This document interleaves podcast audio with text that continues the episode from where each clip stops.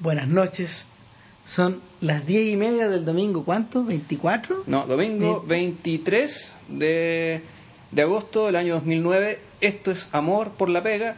Bienvenidos a el podcast número 11 de Civil Cinema, la discusión sobre películas que no nos avergüenzan y en esta ocasión, celebrando que civilcinema.cl y .com eh, cumplen su primera semana de regreso como después de seis meses de un forzoso silencio, eh, hemos decidido eh, enfrentar el, el podcast comentando probablemente la que es la más conocida de las películas que hemos, que hemos tratado, que en este caso es La Dolce Vita de 1960 de, De Federico, Fellini. Fellini.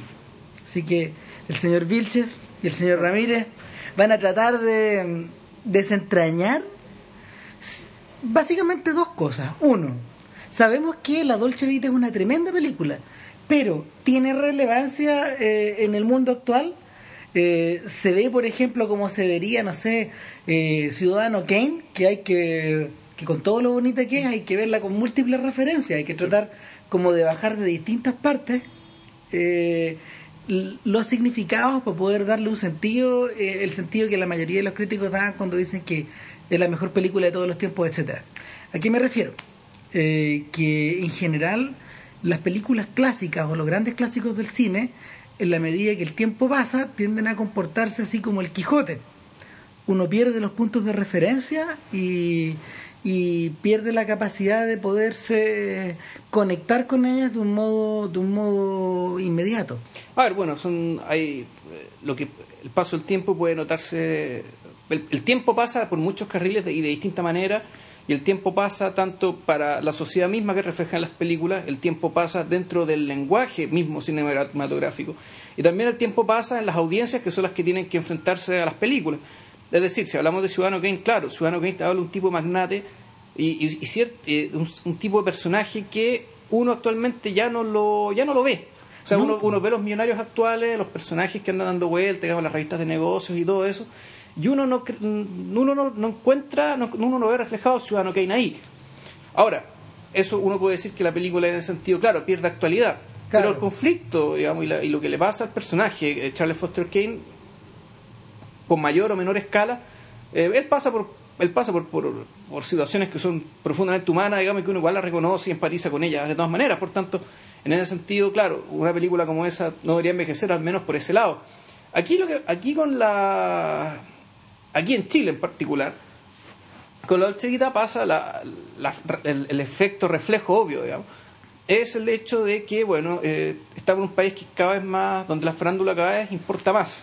O mejor dicho, cada vez que más, que cada vez más importa más, cada, está cada vez más presente en, la cobertura mediática, digamos, y, en cierto sentido se está empezando a comer, o, o- o mejor dicho, se, se está haciendo reconocible el hecho de que hay ciertas otras actividades de la vida que, se- que tienen un, to- un tono farandulero, digamos, o que lo están adquiriendo a pasos agigantados, como la política. Bueno, pero vamos a la pregunta de siempre. ¿De Ah. qué se trata la Dolce Vita? A ver, la Dolce Vita es la historia de Marcello, Marcello Rubini se llama. el exactamente, Marcel- eh, interpretado por Marcello Mastroianni, que es un personaje que atraviesa distintos estadios de la vida pública italiana de los años 60 y el problema de- desde el principio es tratar de entender qué es lo que hace este gallo. ¿Por qué? Porque uno lo ve, por ejemplo, uno lo ve eh, viajando con los paparazzi, eh, sacando fotos o reporteando o haciendo como que reportea. Eh, pero uno también de repente lo ve organizando eventos o uno lo ve bien borrachito en la calle acompañando a los ricos y famosos. Entonces, no está muy claro qué es lo que hace. Yo, yo siento que de algún modo este es un sujeto bien plástico, es un psicofante que, que gira de un lado para otro, eh, como una especie de bolita que uno puede tirar y rebota, y que le sirve a Fellini para explorar todo ese mundo. Claro, o sea, algo de eso hay, pero me parece que el, eh, hay, un- hay una, la película te va dando una definición del personaje en términos de, de una trayectoria, una trayectoria bien definida y definida también su decadencia. digamos. O sea, el- el tipo, te, te dicen, te hablan de un pasado en que el tipo trató de ser escritor o fue escritor Claro. y no era malo, aparentemente no era malo, pero por lo que se- la película, pero pero pareciera que en algún momento sufrió lo que se llama la enajenación académica o intelectual, es decir, el darse cuenta de que para su inteligencia, su cultura y sus ideas no hay mercado. Y no hay mercado y básicamente lo que él sabe, lo que él valora, lo que él le interesa no sirve para nada. Por tanto, antes de que la película empiece, decide ser una especie de periodista espectáculo farandulero que efectivamente pareciera que está, que cuando reportea no reportea, que en realidad está preocupado cualquier otra cosa, mientras su buen amigo paparazzo, digamos que el fotógrafo que además le dio el nombre al, al personaje, a los paparazzi, el fondo, los paparazzi se llaman por este personaje que, que el partner de- del protagonista que anda sacando fotos a todo el mundo apenas puede. Pero en realidad, claro, este sujeto no, no reportea o no, no comparte la avidez que tienen los periodistas cuando reportean algo. Siente una especie de distancia, a veces dada por el desprecio, a veces dada por la complicidad que ellos tienen Claro. con los sujetos reporteados. por el asco o por el hecho de saber cómo más o menos funciona la cosa y saber más o menos cuál es el guion de todo esto. Es decir, que eh, todos estos eventos del espectáculo, que la llegada de los actores, la llegada de la, actriz, que quién está comiendo con quién, no sé dónde, en qué restaurante, todo ese tipo de cosas, en el fondo tienen un ritmo, tienen un ritual, tienen un, tienen un guion. Aunque no haya guion, hay guion. Y, este sujeto se sabe el guion. Por tanto, está ahí con distancia, haciendo como que, como que no quiere la cosa, para allá, para acá. En paralelo, él... eh, él- Pero, pero, pero ojo, que en el fondo está. Y eso de eso ya es una suerte de postura moral al respecto. sí, obviamente que está.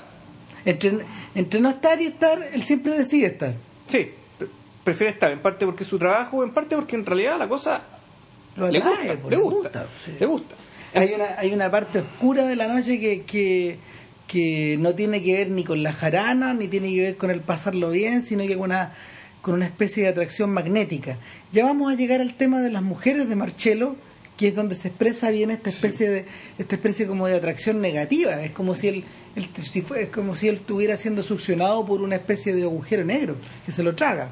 Sí, ahora, eh, ya poniéndose, poniéndose, digamos, culterano, a mí me parece que hay esta, peli- esta película, digamos, lo que hace un, un retrato de Italia, eh, donde Italia, Italia como país y todo lo que habita en Italia como cultura, eh, me parece bien importante y está expuesto, está expuesto muy visualmente. Ya sea, bueno, que en Fe- en Fellini siempre, siempre están las monjas con sus trajes raros dando vueltas, digamos. Que uno decía, esto es como típico de Italia, digamos, es como una especie de sello con que Fellini nos muestra su país y qué sé yo. Y ahora viendo la película de nuevo, en realidad, ese tipo de presencias son presencias, no vamos a decir marginales, pero son presencias, por decirlo de alguna manera, testimoniales de una forma de vivir, digamos, que, ¿Que ya no existe? no, que no, que sí, existe, digamos, de hecho esas personas están ahí, pero que en cierto sentido está haciendo, está, está retrocediendo eh, ante lo que podríamos llamar como una especie de nuevo paganismo. Es decir, eh, Fellini, eh, una de las grandes gracias que ha tenido Fellini como cineasta es tratar de mostrar cómo viven y cómo se veía y cómo era el mundo pagano. Digamos, el satiricón es eso. Sí. Y en Esta esta- es una especie de ensayo general para eso. y en esta película, y en otra película que es muy parecida a esta, que es un corto que hizo, que, que hizo por los cuentos de Poe con Terence Stamp, De- ¿Cómo se llama? Toby Dammit. claro, algo así, Sí. sí, sí, lo vi hace poco. El, el- básicamente lo, lo- lo que dice es que, eh, o lo que muestra, es que todo este mundo, medio car- este mundo carretero de la farándula, la gente que anda pasándolo bien y qué sé yo, siempre está rodeado de estatuas romanas, de imaginería romana, de, de como ecos de este mundo, de, de un mundo, digamos, donde la donde era evidente, no sé, no, no sé si vamos a hablar de, de alegría de vivir, digamos, pero en que sí, la relación con el la, la relación con la fiesta, con el carnaval, con el ditirambo, digamos, era mucho más fuerte. Yo creo que más que alegría y más que jolgorio hay una suerte de abandono hacia eso. Sí, O sea, una, una especie de una especie de pasión por dejarse llevar. De hecho, el, por renunciar a tener un centro en el fondo. de o sea, hecho la relación más misteriosa que él tiene en la película, que es con Anuke Me, Ujú. este, el- este personaje que no sabemos si es una especie de millonario, de princesa, de burguesa, eh, que constantemente está volviendo a la vida de él Sí. para reencantarlo y volverlo a traer a este mundo cuando él siente que se está escapando. Eh, ella es señal de eso, po. ella es señal como una especie de... Es una especie de conexión pagana. Sí, bueno, el, el personaje, el mismo personaje de la Anita, de Anita digamos que es una actriz, que una especie, una actriz sueca que vive en Estados Unidos, que hace una película Italia y también es, es la ocasión perfecta para hacer este mal periodismo o hacer este, este, este- este tipo de espectáculo. Ella misma es una especie de... Diosa pagana. Es una de diosa pagana, digamos, que es puro estímulo. Digamos, ella responde a- al- al hombre fuerte que venga y quiere estar ella al lado de él o lo que le llama la atención, ella va y, y- Y, se lanza, por ejemplo, puede ser un gatito chico, puede ser un bailarín, puede ser lo que sea. Claro. Hay otras mujeres circulando en torno a Marcello. También está Nico, la misma de la Velvet Underground, Claro. un poco más joven. Y Nico, una especie de mezcla entre Nukeme y Anita Ekberg, está, Claro. está como entre medio. Y por el otro lado están estas mujeres más ligadas a la tierra, más, más ligadas como a, a la vida común y silvestre, más ligadas al día. Y ahí, por ejemplo, cabe meter a, la, a Emma, esta especie como de polola o especie de dueña de casa, especie de mujer que tiene Marcelo, Claro. que él a veces la confunde, o sea, cuando el papá le pregunta, ¿y tú vives con alguien, Marcelo? Y me contestó una mujer. Claro. Eh, no, era la empleada. Claro. Claro, él, él se siente capaz de tratarla así. Durante toda la película no tiene la sensación de que Mastroianni está aguantándosela o, o- o juntando la energía para poderle sacar la ñoña. y finalmente lo hace. Eh, y, y peor, ella lo busca para eso. Y lo busca para eso, para después terminar en la cama con él. Es una especie de círculo vicioso siniestro. Claro, lo, lo que pasa es que en alguna parte se lo dicen a- a- al personaje. Este personaje en rigor eh, se siente tan cómodo, digamos, en este mundo en parte, porque este mundo es la nada, digamos, y por tanto es un mundo en el cual él no tiene que decidir nada. No, O sea, él no decide. Él está, digamos, en el limbo permanente en el, el, el que podría ser. O sea, todavía no ha renunciado del todo a ser escritor, pero sigue metido en esto otro. Él está en el limbo y, re- y respecto a su vida, a- al tema con las mujeres es lo mismo. Es decir, ni siquiera es capaz de mandar definitivamente al carajo, digamos, a esta especie de po- espos, de novia madre que le ofrece una le ofrece algo parecido al matrimonio convencional, pero él ni siquiera es capaz de rechazar cabalmente eso, tampoco, siendo que no lo quiere, es algo que, que- que no quiere o dice O sea, no querer. Uno queda en la sensación de que Marcello es un personaje moderno precisamente porque está eh, transido entre esta especie de devenir que nunca termina de convertirse en presente. Claro, o, o dicho ya más generacionalmente, es, es- es un tipo, es, es alguien que no está dispuesto a atravesar lo que llama, lo que, lo que llama Joseph Conrad, digamos, esto es la línea de sombras, es decir, que en algún momento las cosas agarran una forma definitiva y, y esa forma definitiva es tu vida.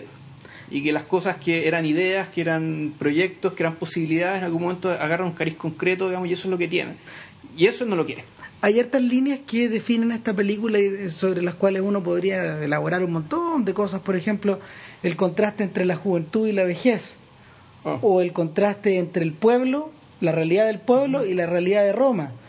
O el contraste entre el día y la noche. Claro, o- o el contraste, perdón, entre la mm, entre como ya lo habíamos dicho, la responsabilidad y el abandono.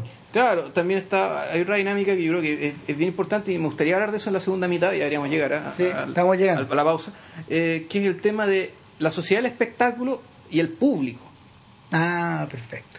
El propio Fellini era muy consciente de eso desde el principio y hasta el final de su carrera, desde, desde Luces de Variedad hasta Ginger y Fred. Pero ahora viene nuestra pausa cognitiva, Sí. así que ustedes pueden ir a hacer lo que ustedes quieran. Nosotros vamos a esperar un rato y ya volvemos con Civil Cinema. Número 11, la Dolce Vita. Exacto. Estamos de regreso de esta pausa. Ya, espero que sus neuronas hayan descansado, porque Eh, lo que viene ahora es muy difícil y exigente. Absolutamente. Cuando nosotros, mira, nosotros acabamos de ver hace menos de, un, de terminar de ver hace menos de un cuarto de hora la Dolce Vita, la tenemos bien, la tenemos bien presente. Bien. Yo la había visto hace como, yo creo que unos buenos 15 o casi 20 años, más o menos, en una versión que duraba por lo menos eh, 25 minutos menos que esto. Tú, JP, la habías visto. Yo la hace con- también como 20 años y debo decir que no me acordaba un carajo.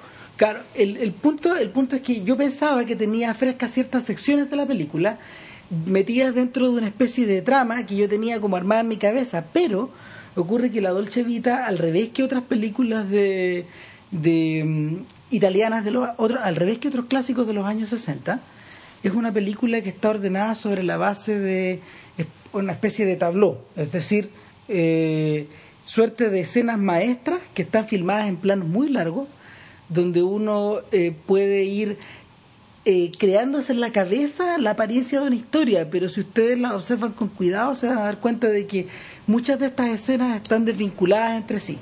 ¿A qué me refiero? Por, eh, no las voy a enumerar todas para no latear, pero por ejemplo aquí, hay algunas escenas importantes de la Dolce Vita. La llegada a Roma desde el aire de este Cristo que o se lo están llevando o, lo, o está llegando. Se lo están llevando al Vaticano. Si ustedes vieron Goodbye Lenin, digamos, y está el helicóptero llevándose la estatua de Lenin, bueno, de aquí lo sacaron. la- la Claro. idea, digamos. Claro, esa es una escena. Otra escena es eh, la llegada de Anita Ekberg, esta diosa, esta diosa pagana, a Roma desde el cielo también. También. Y eh, toda esta especie como de tour que ella hace hasta la noche, donde ella se baña en la fontana de Sí. Trevi, Y etcétera famosa. Y Marcelo, Marcelo que se la quiere llevar al oscurito, digamos, etcétera. Y no, no encuentra lugar, digamos. es como- como- como- Claro, otra escena que está desvinculada de la anterior eh, es la es la so- es el conjunto de escenas, son tres que están ligadas a Steiner, que es un Claro. amigo intelectual de Marcello, que es el señor que representa el orden, que representa el pasado europeo. Eh, no ca- casualmente, o sea, no es casualidad que él tenga un apellido alemán y, que, y que el desenlace de su historia tenga eh, em, tenga rasgos de violencia extrema. Sí, ¿sabes qué? Mejor contémoslo. Si mal que mal es bueno, clásico. Bueno, o sea, perdón, Marcello es amigo de Steiner, se ven poco. eh, Steiner es el tipo que lo estimula intelectualmente. So, Steiner también es un, por una parte es un es su pasado. El, el Steiner es el, el- Pero es el el pasado europeo también. Claro, el paso, básicamente, claro, es todo eso, pero a efectos de la historia, y, eso, y aquí el punto a lo que, me interesaría llegar, es el pasado de, de, de Marcello, digamos. Él, él- lo conocía de cuando Marcello tenía otras ambiciones, tenía otras pretensiones, quería ser un importante escritor, digamos, y estaba en- habitaba el mundo de las ideas, de la, de, de la cultura y qué sé yo.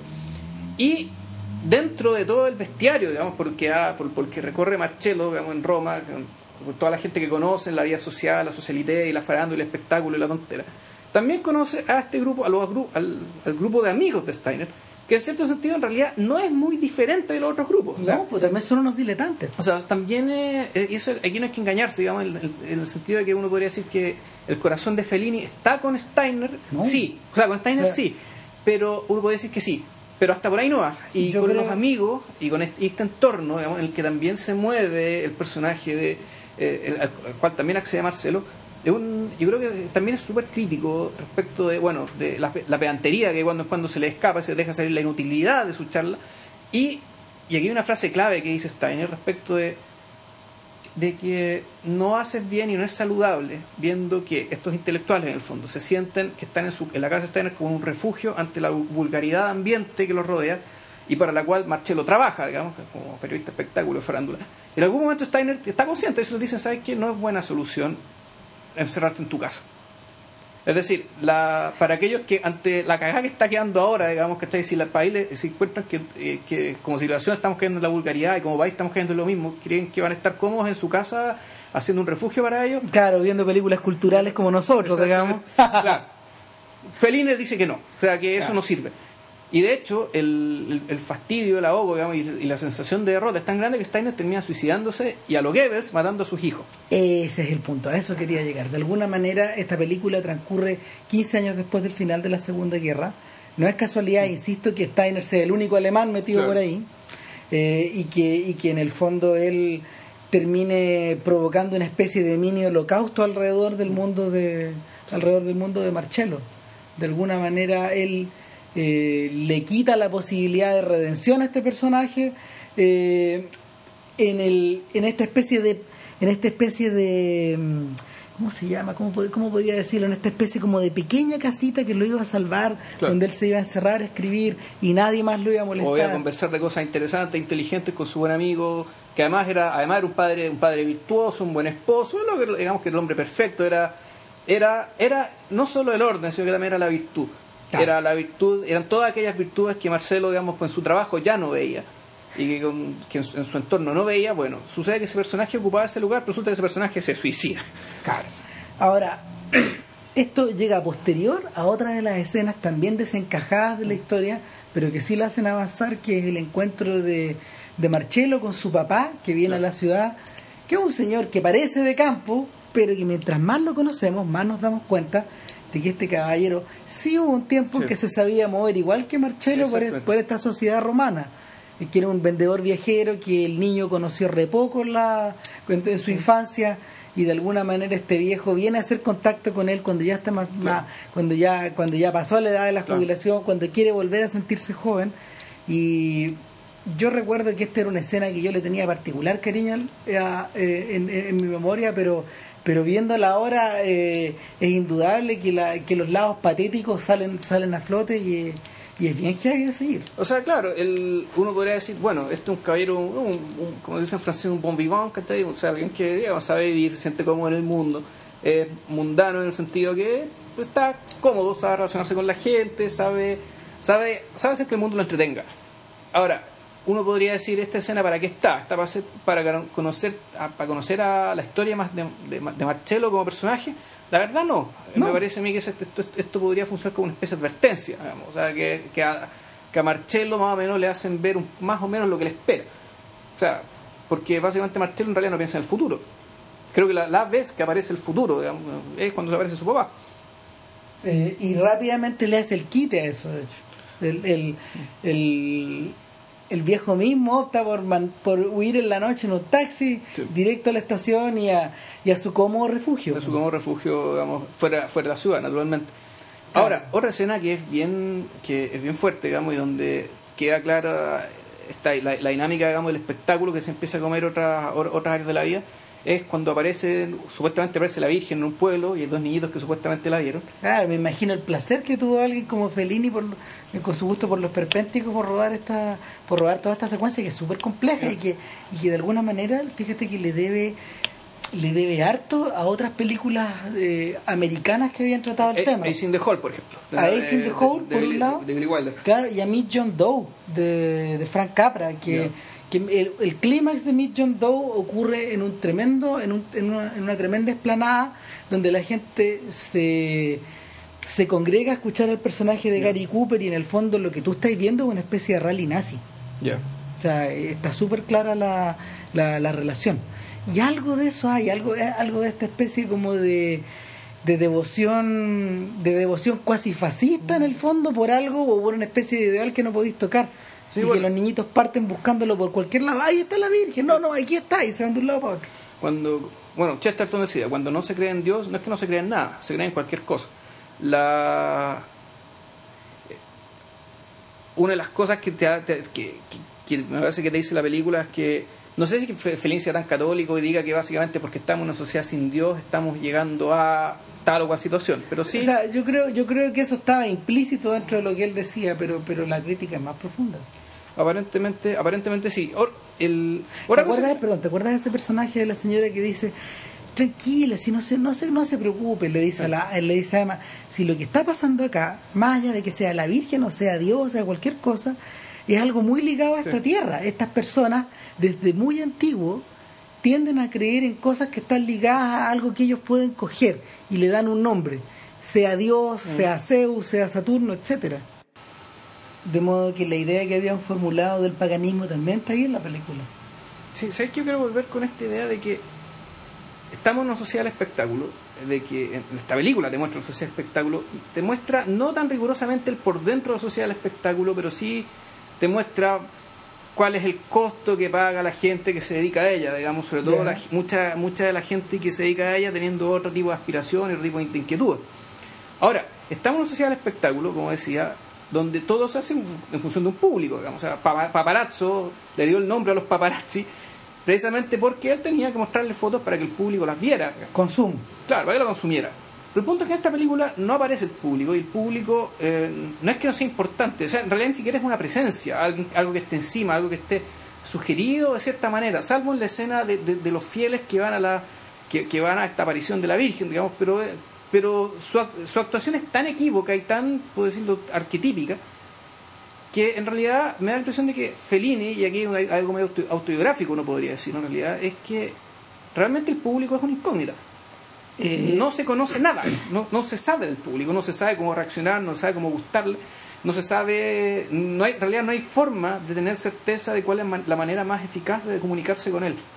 Yo creo que hay varias maneras de conectar a, a propósito de eso mismo a, a la Dolce Vita con el cine de su época. Y lo que tú acabas de decir eh, emparenta, por ejemplo, a la Dolce Vita con películas ambientadas dentro de este mundo del espectáculo, como, como Stage Fright de Hitchcock, eh, como La carroza de oro de Jean Renoir, como eh, el ¿cómo se llama? a su, a su modo eh, F de fraude, que es una película que también está, est- está de, Orson Welles, que está ambientada dentro de este mundo como de timadores, de, de gente que representa cosas o de que... Bueno, y, y también eh, a su modo el, el desprecio de Godard, que lo discutimos hace varios podcasts atrás.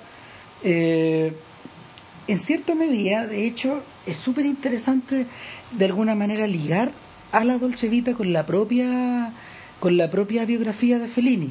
Sin entrar en demasiados detalles, podemos decir que Fellini se parecía un poco a este Marcello. Era un personaje que eh, venía de la provincia, igual que Marcello, que tenía papás muy tradicionales, que eh, de alguna manera huyó, tal como ocurre en Iviteloni, desde, desde esta provincia que se- cuya profunda noche se lo tragaba. ¿Te acuerdas que el papá Sí. de Marcelo dice, hijo, acá todo está tan iluminado a las 10 de la noche, allá, allá en el pueblo es tan triste, Está todo oscuro, está, está todo apagado, no hay nadie. Lo único que, la, la única diversión es ir a las películas. Eh, de alguna manera se parece mucho. Eh, la carrera de Fellini comenzó como ilustrador y como personaje que hacía monitos o dibujos para los diarios.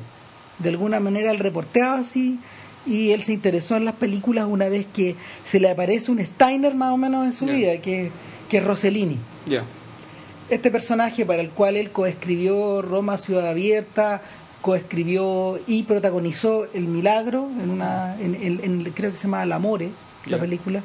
Eh, este personaje que de algún modo lo, apadrinó durante los años 40, eh, lo ayudó a lo ayudó a, mm, a crear estas películas que a muchos críticos les gustan, las de los años 50, de Fellini, que se acaban con la Dolce Vita. De, de la Dolce Vita para adelante, sus películas son más parecidas a esta especie de delirio que afecta a Marcello al final.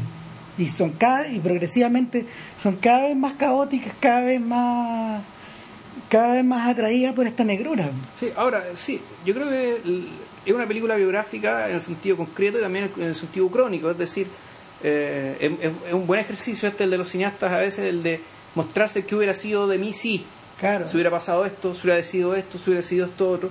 Y yo creo que sí, que eh, esta película, el, el personaje es Fellini, pero es el Fellini que, hubiera, que, que habría optado, que puede haber optado por otra cosa. Claro, tal como ocurre en Candilejas, cuando André Bazán decía que de algún modo Chaplin la realizó para poder especular qué habría sido de él Claro. si se hubiera quedando, quedado haciendo music hall y nunca hubiera hecho cine, cómo habría sido su decadencia. Más o menos la Dolce Vita cumple esa función. Es eso, y claro, y- o, o tal vez y dar también cuenta de lo que le pasó a amigos, conocidos, digamos, gente que dentro con una trayectoria vital parecida tomó una decisión, una decisión distinta, digamos, más o menos como lo que muestra Godard en, En el desprecio. en Tuba Bien, Ah, en no, Tuba Bien Tuba también. Ah, sí, O sea, testimonio en primera persona del, direc- del director de cine que era como Godard, que era amigo Godard, que militó como Godard, pero que resulta que terminó haciendo comerciales. el, de algún modo de algún modo tú bien que, que circula en esa misma dirección es como una especie de antónimo de la Dolce Vita. Eh, sí, eso, Todo lo contrario. pero en realidad eso va para otro programa. Sí, no, no. De, ahí- de ahí nos, de ahí nos entretendremos. Ya nos alargamos demasiado. Yo creo que podríamos seguir conversando. Sí, ahora vamos a hacer una Un pausa de cognitiva rato. de una semana. Exactamente, para, para, para nos- en beneficio de nosotros mismos. Sí, claro, y ustedes también, naturalmente. Y la próxima semana, eh, ¿Qué discutimos la próxima semana? eh, Ten de, de, de eh, Kiarostami. Ah, estupendo, estupendo. Sí, un poco de Medio Oriente. Sí, y ahora Ya, nos vemos. nos vemos. Hasta, hasta la otra semana, que estén bien. Chau. Chau.